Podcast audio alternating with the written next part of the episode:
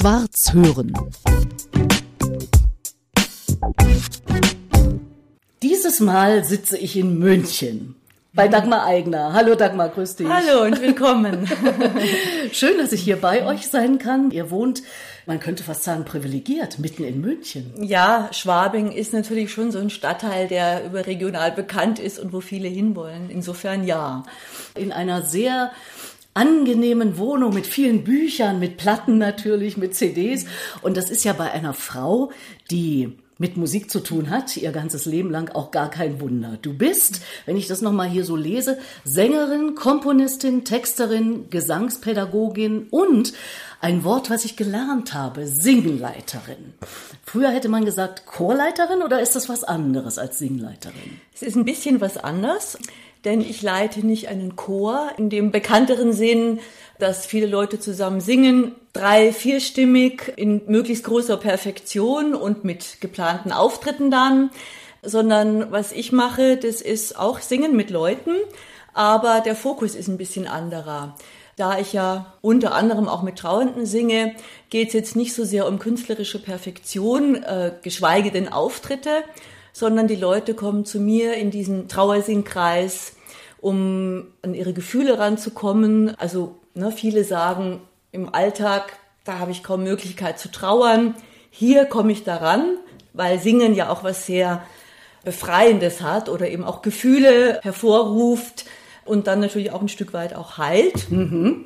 Also sprich, es geht nicht um das künstlerische Ergebnis, sondern sie machen es für sich selber. Also mhm. für das Ausdrücken der Gefühle und eben auch ein Stück weit ähm, hat es was Befreiendes natürlich auch. Oder gibt wieder, also so die vielen Feedbacks gibt wieder ein Stück Lebendigkeit auch zurück. Mhm. Und darum geht's eben bei uns. Und es ist der Unterschied zum normalen Chor. Es kommen Leute auch zu uns, die in normalen, sage ich mal, Anführungszeichen, Zeiten, also wenn, vor der Trauer, auch in Chören mitgesungen haben. Oder auch teilweise währenddessen. Die gehen auch in Chor. Das schließt sich nicht aus. Aber bei uns ist eben nochmal was, ein bisschen was anderes, was oft geeigneter ist für Trauernde als der Chor, wo man ja doch dauernd irgendwie eine gewisse, in Anführungszeichen, Leistung bringen muss. Und das ist mhm. bei uns nicht der mhm. Fall. Abgesehen davon, dass wir uns schon Jahrzehnte kennen, äh, natürlich uns nicht so oft sehen, weil du bist in München, ich bin in Berlin. Aber genau dieser Punkt war dann auch einer, wo ich gesagt habe, Mensch, Dagmar, das würde doch unheimlich gut passen äh, zum Podcast Schwarz hören, Gespräch über Leben und Tod. Wie bist du denn drauf gekommen, äh, sowas für Trauernde zu machen? Das ist ja durchaus eine außergewöhnliche Geschichte, oder? Ja, ich will mich nicht mit fremden Federn schmücken. Draufgekommen ist ehrlich gesagt das Bestattungshaus, in dem ich das mache. Die sind vor mittlerweile, glaube ich, elf Jahren auf mich zugekommen und haben eben gefragt, ob ich mir das vorstellen könnte, Singen mit Trauernden anzubieten. Mhm. Und die haben bei mir offene Türen angerannt, weil eben auch Tod, Trauer war für mich so und so schon immer ein Thema und auch so eine gewisse Tiefe. Ne? Ist jetzt eher meins, als wenn jetzt jemand gesagt hätte, Party singen oder sowas. Ne? Und insofern habe ich da gerne zugestimmt und mache es im Trauerhaus ähm, mittlerweile seit elf Jahren jede Woche. Und inwiefern war Tod und Trauer schon immer deins, so wie du es gerade formuliert hast? Oder schon lange deins? Ja, ach, es ist auch eine Typfrage. Also ich glaube, ich bin eher mal ein auch dem melancholischen durchaus ähm, zugetaner Typ, auch durch meine ganze Biografie her und so weiter, was nicht heißt, dass ich nicht auch äh, eine sehr lustige Seite hätte. Aber von der Liedliteratur her, also auch von der Musik, die ich selber schreibe, haben mich schon immer eher so die melancholischeren Themen gereizt. Also es gibt auch eine ganz andere Seite, da mache ich so bayerisch, Jodeln, Jazzgesang, Skatgesang, so eine Mischung.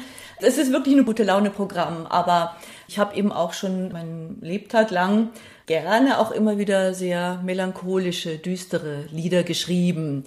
Zum Beispiel, ich mache sonst ja meistens deutschsprachig. Und meine einzige englischsprachige CD, die ich mal veröffentlicht habe, die heißt bezeichnenderweise Through the Night.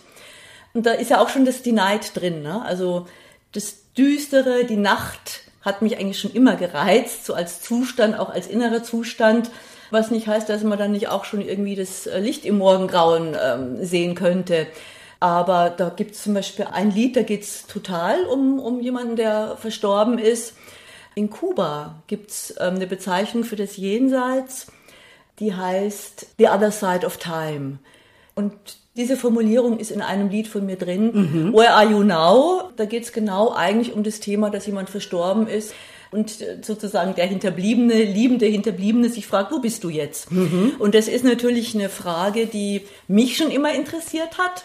Zum Beispiel, während ich jetzt diese elf Jahre den Trauersingkreis leite, sind etliche Verwandte gestorben. Also zum Beispiel alle meine drei Eltern, drei deswegen, weil ich auch eine echte Mutter und eine Adoptivmutter habe. Und die sind alle jetzt in der Zeit schon gestorben. Ah. Und ähm, also allein schon von daher und viele, viele andere ne, ist es schon ein Thema. Und ich krieg natürlich vor allem auch von den Trauernden, mit denen ich singe, da steht unausgedrückt oder ausgedrückt immer die Frage im Raum, wo ist derjenige jetzt? Also meine Oma auch selig. die hat so einen Spruch gehabt in ihrem kernigen Bayerisch, die Geschichte ist die, wenn man tot ist, ist man hier. Ne, das heißt hin, also genau. Aber das ist natürlich das, was Trauernde selten befriedigt. Also ganz viel kommen halt zu Themen oder Fragen auch bei uns äh, mit den Trauernden. Was ist jetzt mit dem Verstorbenen? Gibt's den noch? Wenn ja, wo, wie, na, und so weiter. Mhm, mh. Genau. Also da bist du ja eine richtige Expertin für das Thema genau genommen, wenn du da auch viel mit den Leuten in das Gespräch kommst. Wenn man so will, ja, mittlerweile schon ein bisschen. Mhm. Also jetzt nicht von der fachlichen Ebene, ne? wissenschaftlicher Seite oder, aber ähm, von der Praxis ja schon. Also kriege ich halt einfach sehr, sehr viel mit, auch wie mhm. Trauerprozesse ablaufen, weil es gibt Leute, die kommen schon viele, viele Jahre auch. Ne? Und ich Ach krieg, so. ja. Und das, das heißt, die waren mhm. irgendwann unmittelbar Trauernde, weil irgendjemand in der Familie oder Freunde ja, gestorben sind. Ja, ja, und denen ja. gefällt es dann so gut, mhm. dass sie immer weiter kommen, auch noch über Jahre? Ja, also natürlich nicht jeder. Ne? Also es gibt alle Variationen. Es gibt auch Leute, äh, die kommen einfach ein paar Mal und dann ist für sie das Thema mehr oder weniger durch. Aber es gibt auch Leute, die kommen schon seit vielen Jahren. Ursprünglich, wie du sagst, weil eben jemand ähm, gestorben ist, also ein ganz wichtiger Mensch, oft dann auch so nah wie Kind zum Beispiel, was ich mit am, Ganz schwierig am, am ja, am, am schwierigsten finde. Oder eben der Lebensgefährte, die Lebensgefährtin. Und es sagen manche jetzt heute so im Nachhinein, dieser Sinnkreis, der hat mir erstmal wirklich Halt gegeben. Also mhm. der hat mir so über die Trauer hinweg geholfen. Manche hören dann eben auf, weil sie natürlich auch wieder andere Themen dann haben oder andere Hobbys. Aber es gibt welche, die kommen nach wie vor seit, seit etlichen Jahren die sagen halt so, ja, also irgendwie diese Intensität, die Gemeinschaft und auch diese, diese Tiefe der Emotionen, das spricht mich nach wie vor so an, dass es mir mehr gibt, als jetzt, wenn ich in einem normalen Chor zum Beispiel singen würde. Mhm. Was singst du dann mit den Leuten? Haben die dann Wünsche? Schlägst du was vor? Wie läuft das? Ich glaube, die meisten Lieder habe erstmal ich vorgeschlagen. Gelegentlich kommen schon auch äh, Vorschläge der Trauernden. Aber die Mehrzahl der Stücke kommt von mir. Das kann mal ein Gospel sein. Das sind zum Beispiel Indianerlieder, afrikanische Lieder, auch mal ein Mantra, ein indisches. Das sind manchmal Volkslieder aus den verschiedenen Kulturen aber die eben schon ein bisschen so ausgesucht sind, dass sie dafür passen. Hm. Also man würde jetzt nicht, was weiß ich, zum Beispiel I Can Get No Satisfaction von den Stones oder so, ne? Mhm. sondern Lieder, die sich schon um diese Themen drehen. Sei es Liebe, sei es Hoffnung, Dankbarkeit. Ich nenne jetzt einfach mal ein Beispiel. Es gibt ein Indianerlied, The River is flowing, flowing and growing. The river is flowing, back to the sea. Na, da geht's ja auch immer so mhm. um dieses Fließen, die Übergänge, ähm, ja und so und so weiter. Also mhm. Themen, die irgendwie die Seele ansprechen. Also so wie du davon erzählst, mhm. scheint das eine tiefe Befriedigung auch für dich zu sein, oder? Ja. Also du ja. kannst den Leuten was geben, du ja. leitest sie im gewissen Sinne an. Und alle können kommen, ich zum Beispiel auch, die ich nicht singen kann? Wenn du den Weg aus Berlin her schaffen würdest, natürlich. Ja, ja, ähm, es ist uns ganz besonders wichtig, dass es für jeden, jede ist. Aber wenn einer ganz schief singt, so wie ich zum Beispiel. Das glaube ich, glaube ich so und so nicht, dass du ganz schief singst. Na gut, ich habe Musik gemacht früher, aber eben immer mit Instrumenten. Ja. Da wusste ich ja, wie ich sie zu bedienen hatte. Am Klavier, das ist sowieso so, wie es dann gestimmt ist. Und Ja. die Querflöte, na gut, man muss schon ein gutes Gehör haben, um zum Beispiel gut Querflöte spielen zu können. Aber ich habe immer das Gefühl, obwohl ich ja mit Stimme arbeite und auch Stimmbildung für andere mache oder mit Ja. anderen mache, ich kann meine Stimme gut zum Sprechen einsetzen, aber ich habe überhaupt gar keine Ahnung beim Singen, also beim guten Singen. Ja. Bei Stimmbildung muss man ja auch brummen und muss schon auch Töne Ja, bilden ja. können. Aber beim Singen habe ich zum Beispiel immer Manschetten. Aber darum geht's ja nicht beim, beim Trauerkreis. Also mit ne? Manschetten meinst du? Meinst Manschetten du im Sinne von, ich traue mich nicht so richtig, weil ich denke, es klingt schief oder Mhm. falsch oder nicht so gut. Aber darum geht's überhaupt gar nicht. Nee, überhaupt nicht. Also es gibt bei uns eigentlich einen Leitspruch, der heißt, es gibt keine falschen Töne, nur Variationen. Ah. Ja, weil das ist uns eben ganz, also mit uns meine ich jetzt mich und auch meine Auftraggeber, das Bestattungshaus, aber insbesondere ich, die ich ja so den Geist ein bisschen vorgebe, äh, mir ist es ganz wichtig, dass es eben da überhaupt keine Hürden gibt. Also es ist sehr niedrigschwellig und es geht wirklich ums Gefühl und um die Möglichkeit, sich auszudrücken, stimmlich, die für mein Empfinden ehrlich gesagt ein Menschenrecht ist, weil es einfach einem so viel geben kann. Und alles, was dem entgegensteht, so nach dem Motto, da ist ein falscher Ton, da stimmt was nicht, also alles, was mit Leistungsbezogenheit zu tun hat, hat da eigentlich draußen zu bleiben. Also es kommen viele zu uns, die genau das sagen, ich kann doch gar nicht singen, die doch irgendwann die Schwelle schaffen äh, und die kriegen dann eigentlich sehr schnell das Gefühl, es ist alles in Ordnung. Also ich kann da singen, wie mir das Schnabel gewachsen ist, weil es eben um was anderes geht. Das finde ich ganz toll, dass du das so sagst und so machst, weil du bist ja eine studierte Sängerin, du bist Ja. eine gestandene Sängerin, du hast schon angedeutet, du singst alle möglichen Fächer, also da war mal eine klassische Ausbildung. Ja, ja. Das heißt, du könntest auch Oper singen. Ja, ja, mache ich ja teilweise auch. Also jetzt nicht an der Oper, aber ich habe als Zugabe einfach seit vielen Jahren immer äh, die Habanera aus, aus der Carmen. Ah. Also das heißt, ähm, klar, singe ich auch Oper, aber es ist für mich auch ein guter Ausgleich. Ich war mal schwer krank und da habe ich, äh, bin ich auf diese Art zu singen gestoßen und es ist für mich sehr wichtig geworden, weil wir professionellen Musiker, SängerInnen ja einen sehr großen, wie soll ich denn sagen, Professionalität teilweise auch im negativen Sinn haben. Perfektionismus, sage ich jetzt mal. Und die Perfektion einen manchmal auch geißelt. Ne? Und das tut einem dann nicht mehr gut. Und ähm, ich habe eben gemerkt, wie es mir eben dann schlecht ging und ich krank war, dass diese Art zu singen, die natürlich viel einfacher ist, das ist ja eben für Laien gedacht, äh, eben keine Opernarie, keine Vierstimmigkeit, sondern eher einfache Lieder. Und es tut auch mir gut. Also man kommt durch diese Art zu singen mehr ins Gefühl, sage ich mal. Es hat auch ein bisschen so was Repetitives. Ne? Also wir singen einfache Melodien, relativ einfache Texte. Die müssen deswegen nicht dumm sein, ganz im Gegenteil. Da sind schon Texte von Hölderlin, von Eichendorff, von Novalis, auch von der großen Hilde Domin. Wenn sie einfach sind, heißt jetzt nicht, dass sie nicht eine Tiefe hätten. Das ist ja in Sprache sowieso so. Die meisten Ja, Leute ja. haben ja ein Dünkel, wenn sie einfach hören, Ja. denken sie doof. Also so wie du es jetzt gerade auch beschrieben hast, das ist ja eine große Kunst. Wenn ich Kommunikationstrainings gebe und sage, Leute, wir versuchen uns der einfachen Sprache zu nähern, dann sind die immer alle entsetzt und irgendwann merken sie aber, wie schwer das auch ist. Dinge in einfachen Worten zu sagen. Ja. Ja, wir verkomplizieren ja ganz oft Sachen auch, die. Die wir selber ausdrücken. Das klingt sehr, sehr spannend. Also, du hast schon gesagt, in meinen Programmen, das heißt, nach wie vor machst du neben diesem und ja auch äh, hast irgendwas mit singenden Krankenhäusern zu tun, habe ich zum Beispiel gelesen. ja, die singenden Krankenhäuser, die sind in diesem Zusammenhang. Ah, okay, Ja. Mhm. okay. Und du machst aber deine Programme, du machst deine Dinge äh, viel zu wenig, hast du mir gestern Ja, erzählt, ja. weil so viele andere Dinge auch zu tun sind. Aber natürlich auch durch die Corona-Zeit wahrscheinlich schon beeinträchtigt, die Möglichkeit aufzutreten. Ja, ja, klar, ja. Aber du bist nach wie vor dran und hast Ja. immer wieder neue Ideen. Also wenn ich dich hier sehe in deiner Wohnung und du bist in der Küche und bereitest einen Tee zu, was macht Dagmar Eigner? Sie singt Ja, ich natürlich. kann gar nicht anders. ich sing vor mich hin, das ist ganz wichtig. Wie gesagt, wenn man von dieser Leistungsbezogenheit des Singens herkommt, die ja gnadenlos ist, dann ist es was total Wohltuendes, wenn man wieder mal die andere Seite des Singens auch für sich entdeckt. Lustigerweise, wir hatten mal ein Fernsehteam da, vom Bayerischen Fernsehen, die haben da so einen Film drüber gedreht. Und es waren halt so die Mitarbeiter, Tonmann, Kamera und so weiter. das waren so ganz taffe Technikleute, Fernsehtechnikleute, ne? wie man sie halt so, na, also jetzt in keinster Weise zart beseitet oder irgendwie spirituell angehaucht oder so betulich. Und was mich da total gewundert hat, wir haben da halt so ein paar Lieder immer wieder gesungen, zum Beispiel ein Gospel, Angels uh, Watching Over Me.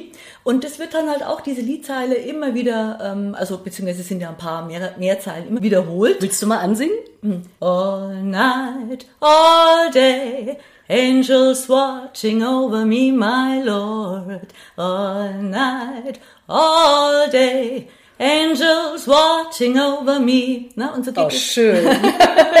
so aus dem Stand jetzt oder sogar ja. im Sitzen ist ja auch nicht so leicht. ja, und so geht es halt dann dahin. Das wird halt immer wieder gesungen, mhm. weil man da in so einen Zustand kommt, mehr und mehr zu entspannen und eigentlich so in die Schwingung von dem Lied zu kommen auch zu sich zu kommen. Es hat was Zentrierendes auch, ne? Und lustigerweise, das fand ich eine total interessante Erfahrung, weil ich mir immer dachte, na ja, diese Art zu singen, das ist halt so für die, für die Frauen, ähm, ne, die halt so besonders gefühlig so sind.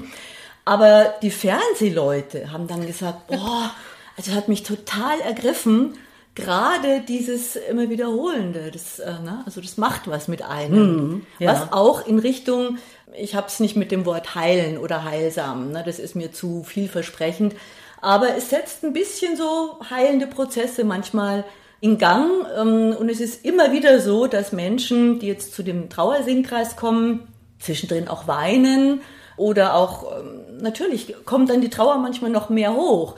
Aber ähm, eigentlich ist es immer so, wir machen am Schluss immer so eine kleine Feedback-Runde äh, wo jeder oder jede nochmal die Möglichkeit hat zu sagen, wie geht's mir jetzt? Es ist mir ganz wichtig, dass ich einfach weiß, ist es alles im grünen Bereich.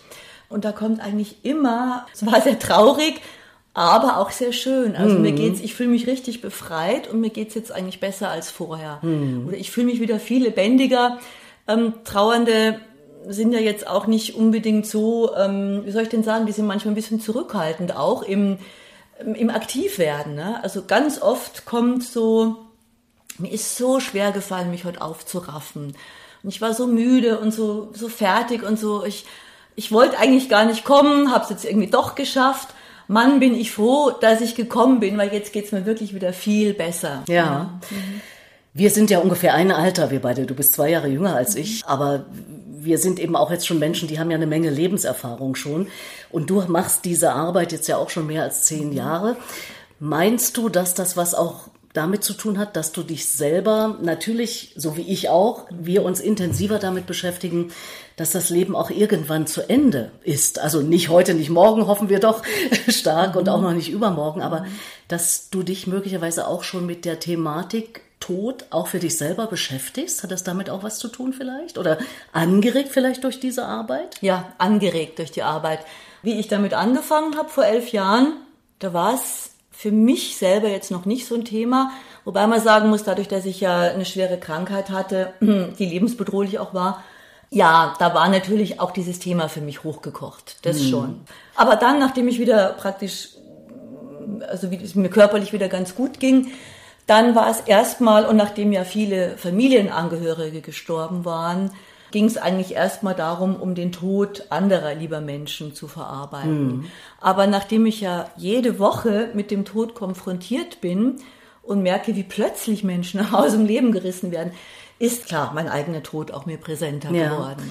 Denkst du da auch so weit drüber nach, dass du sagst, ich mache mir auch schon Gedanken, wie sich die Menschen um mich herum, meine Lieben, meine Freunde, sich von mir verabschieden wollen oder sollen? Hast du da einen Wunsch? Willst du das in irgendeiner ja, Weise so ja. gestaltet haben, wie du es möchtest?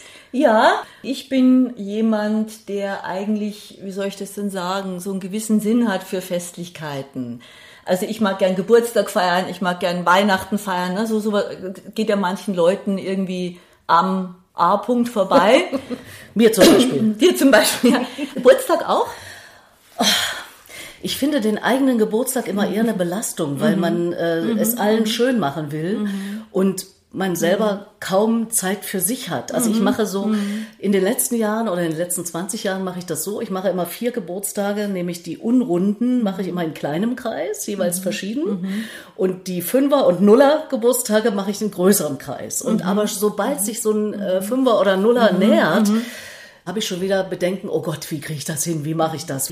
Vielleicht hat das was mit Perfektion zu tun, mhm. weil man viel zu perfektionistisch ja, denkt. Du hast das mhm. ja vorhin fürs mhm. Singen mhm. angesprochen. Das kann ich sehr gut nachvollziehen. Aber ähm, es gibt ja Leute, die interessiert ihr Geburtstag überhaupt nicht. Das ist bei mir nicht so. Also ich mag gern zumindest einmal anstoßen und, und ein bisschen ne, ähm, Torte und sowas. Lege ich schon drauf Wert, genauso wie Weihnachten. Das gefällt mir auch. Da bin ich irgendwie noch ein Kind. Einfach Weihnachtsbaum, Weihnachtsplätzchen. So. Gibt's bei euch immer noch Weihnachtsbaum? So. Obwohl der ähm, Sohnemann aus dem Haus ist, gibt's Weihnachtsbaum, ja? Ja, ja, weil uns ähm, ich weiß nicht, also uns gefällt das halt ja, einfach. Ja, genau, ja, das ist ja auch ganz normal. Das ist ja völlig normal. Ja, und genauso, ich mag jetzt einfach nicht irgendwo verscharrt werden und kein Mensch äh, nimmt Notiz davon. Also insofern ist eine, wäre natürlich meine eigene Beerdigung mir schon auch ein Thema, wo ich so eine gewisse Vorstellung hätte. Soll da zum Beispiel was erklingen, was du gesungen hast? das ist eine gute Frage. Äh, das muss ich mir noch, mir noch, überlegen, wie weit ich meine Eitelkeit dann da ähm, überhand nehmen lasse. Naja, aber wieso? Die anderen freuen sich, die hören deine Stimme nochmal. Das stimmt insofern wahrscheinlich schon. Weißt du? Wahrscheinlich schon, aber ich würde mir auch wünschen, dass die anderen auch singen. Also das mhm. also hoffe ich noch ein bisschen hin. Insofern kann ich mir noch überlegen, wen aus dem Freundeskreis ich bitte, das dann anzuleiten. Also Musik muss in jedem Fall dabei sein, das mhm. ist ganz klar. Mhm. Ganz das klar. wäre ja ganz normal ja. in deinen Zusammenhängen. Mhm. Ich frage ja gerne mhm. die Menschen, ob sie sich vorstellen können, weil da gab es den Anlass, dass ich das mal erlebt habe, dass äh, ein Bekannter mhm quasi seine eigene Trauerrede gehalten hat. Er hatte nur über sein Leben nachgedacht. Was heißt nur? Er hatte mhm. über sein Leben nachgedacht, ja. ein paar Jahre ja. zuvor, vor dem mhm. Moment, wo er dann gestorben ist, hat das mhm. aufgeschrieben, hat das aufgenommen mhm. und man konnte das dann hören. Das hat ja. mich sehr, sehr, sehr stark beeindruckt. In dem Moment, äh, das mhm. ist schon ein paar Jahre her, habe ich beschlossen, ich mache das für mich auch so.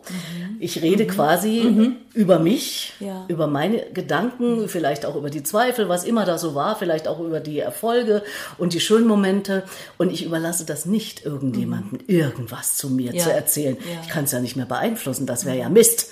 Aber ja. wenn ich meine eigene Trauerrede aufgenommen habe, dann mhm. weiß ich ganz genau, was da läuft. Was hältst du von sowas? Ich glaube, ehrlich gesagt, das ist Mentalitätssache. Also bei dir stimmt die Idee für mich in jedem Fall. Mhm. Es gibt allerdings natürlich Leute, die von sich sagen, reden ist nicht meins, für die wäre das dann eher ein Stress, glaube ich. Ne? Also die äh, würden vielleicht kaum einen Ton ähm, oder zwei zusammenhängende Sätze da zusammenbringen. Für die wäre es ein Stress und vielleicht eher unangenehm. Ich glaube, das kommt sehr, sehr drauf an, auf den, ähm, den Verstorbenen, wie der so, wie der so ist. drauf naja, ist. Naja, ich will mhm. ja auch nicht, dass der jetzt mhm. im letzten Moment drüber nachdenkt. Da hat man ja gar keine Zeit mehr und ja. man fühlt sich ja. nicht und so weiter. Mhm. Vielleicht so ab 50 mhm. Mal über das eigene Leben nachdenken und ich helfe beim Schreiben der Rede und aufnehmen? Das finde ich ein gutes Angebot und ich kann mir das für viele Menschen gut vorstellen, aber ich glaube nicht für jeden einfach. Mhm. Na, weil es Nö. gibt Leute, die sagen einfach, wie du schon sagst, so wie manchen ihr Geburtstag wurscht ist, sagen die dann auch, ach, ich will ja nicht so ein Aufhebens um mich. Ne? Also es ist wirklich Mentalitätssache, aber für etliche Menschen könnte ich mir das ganz gut vorstellen, klar. Und für dich? Für mich, das muss ich mir noch überlegen. Bei mir muss natürlich in erster Linie die Musik sprechen. Und dann habe ich natürlich auch relativ beredte Verwandte. Deswegen könnte ich mir vorstellen, dass die das, dass ich das von denen dann lieber noch bevorzugen würde, weil die eben auch gut reden. Also gerade ne, mein Sohn zum Beispiel ist einfach da recht fit, mein Mann auch. Aber du ähm, hörst es nicht mehr. Ist das nicht schade? Was hältst du davon? Eine Freundin von mir, das habe ich dann mhm, auch gemacht, ja. die hat mich gebeten, ihre mhm. Trauerrede zu halten. Die ist vor mhm. ein paar Jahren mhm. gestorben. Und die hat sie mhm. vorher abgenommen. Das heißt, ich habe sie geschrieben, mhm. sie hat sie gelesen mhm.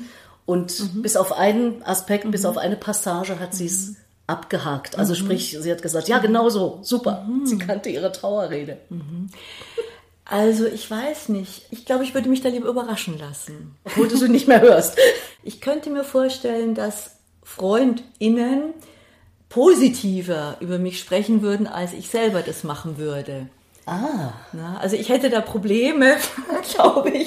Also mich jetzt so, meine Vorzüge so rauszukehren, wie es vielleicht Angehörige oder FreundInnen machen würden. Mhm. Es ist jetzt kein Urteil, ne? es ist einfach mehr so, sind verschiedene Aspekte, die mir so spontan einfallen. Naja, es ist ja eh noch hin, Dagmar, oder? Es dauert ja, ja noch. Will ich jetzt mal hoffen, ja. Schwarz hören. Musik